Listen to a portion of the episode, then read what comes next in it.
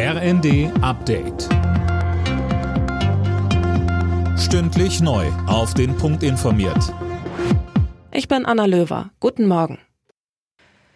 Ein Kernkraftwerk bei Bedarf einfach hochfahren. Technisch ist das offenbar nicht möglich. Das sagt zumindest der Betreiber des AKW ISA 2. Wirtschaftsminister Habeck hatte zuvor angekündigt, dass die AKWs ISA 2 und Neckar-Westheim bis April als Notreserve am Netz bleiben sollen.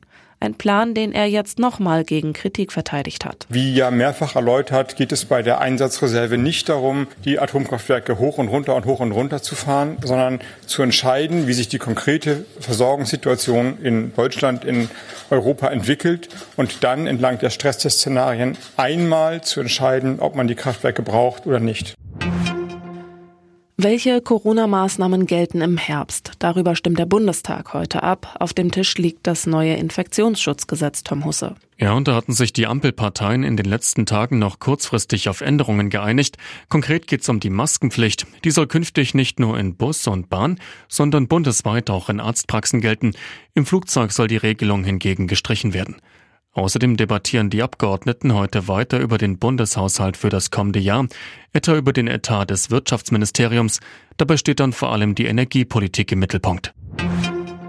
Wegen der steigenden Energiekosten befürchtet das Bundesfinanzministerium eine Welle von Firmeninsolvenzen und plant Medienberichten zufolge Lockerungen beim Insolvenzrecht.